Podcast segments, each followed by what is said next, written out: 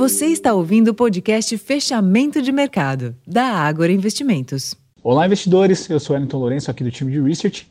E as expectativas de que um acordo para elevar o teto da dívida dos Estados Unidos estaria próximo de ser fechado impulsionaram os ativos de risco e assim as bolsas na Europa e em Nova York avançaram. Nem mesmo a leitura do PCI, dado de inflação que é referência para a política monetária do Federal Reserve, que avançou na leitura anualizada e ficou acima do esperado, mudou o rumo dos negócios.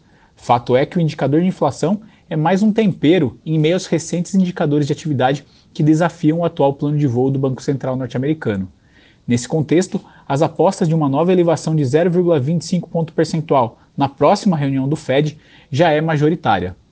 Assim, o payroll, dado de geração de emprego, na próxima semana, será o principal destaque na agenda internacional e, naturalmente, qualquer surpresa que reforce a percepção de um mercado de trabalho resiliente contribuirá com as apostas de continuidade no ciclo de alta das Fed Funds.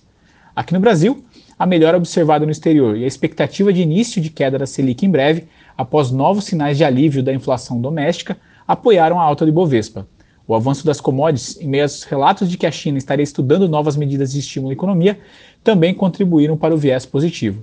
Com isso, o Ibovespa encerrou com alta de 0,77% aos 110.906 pontos e giro financeiro de 22 bilhões de reais. Já na curva de juros, a maioria dos vértices deu sequência aos ajustes para baixo.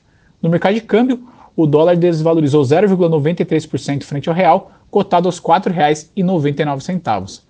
Para a próxima semana, o destaque da agenda fica por conta do payroll nos Estados Unidos, enquanto que no Brasil a agenda é cheia, com o IGPM do mês de maio, PIB do primeiro trimestre de 2023 e os dados do mercado de trabalho, tanto a geração de vagas pelo CAGED quanto a taxa de desemprego pela PNAD contínua.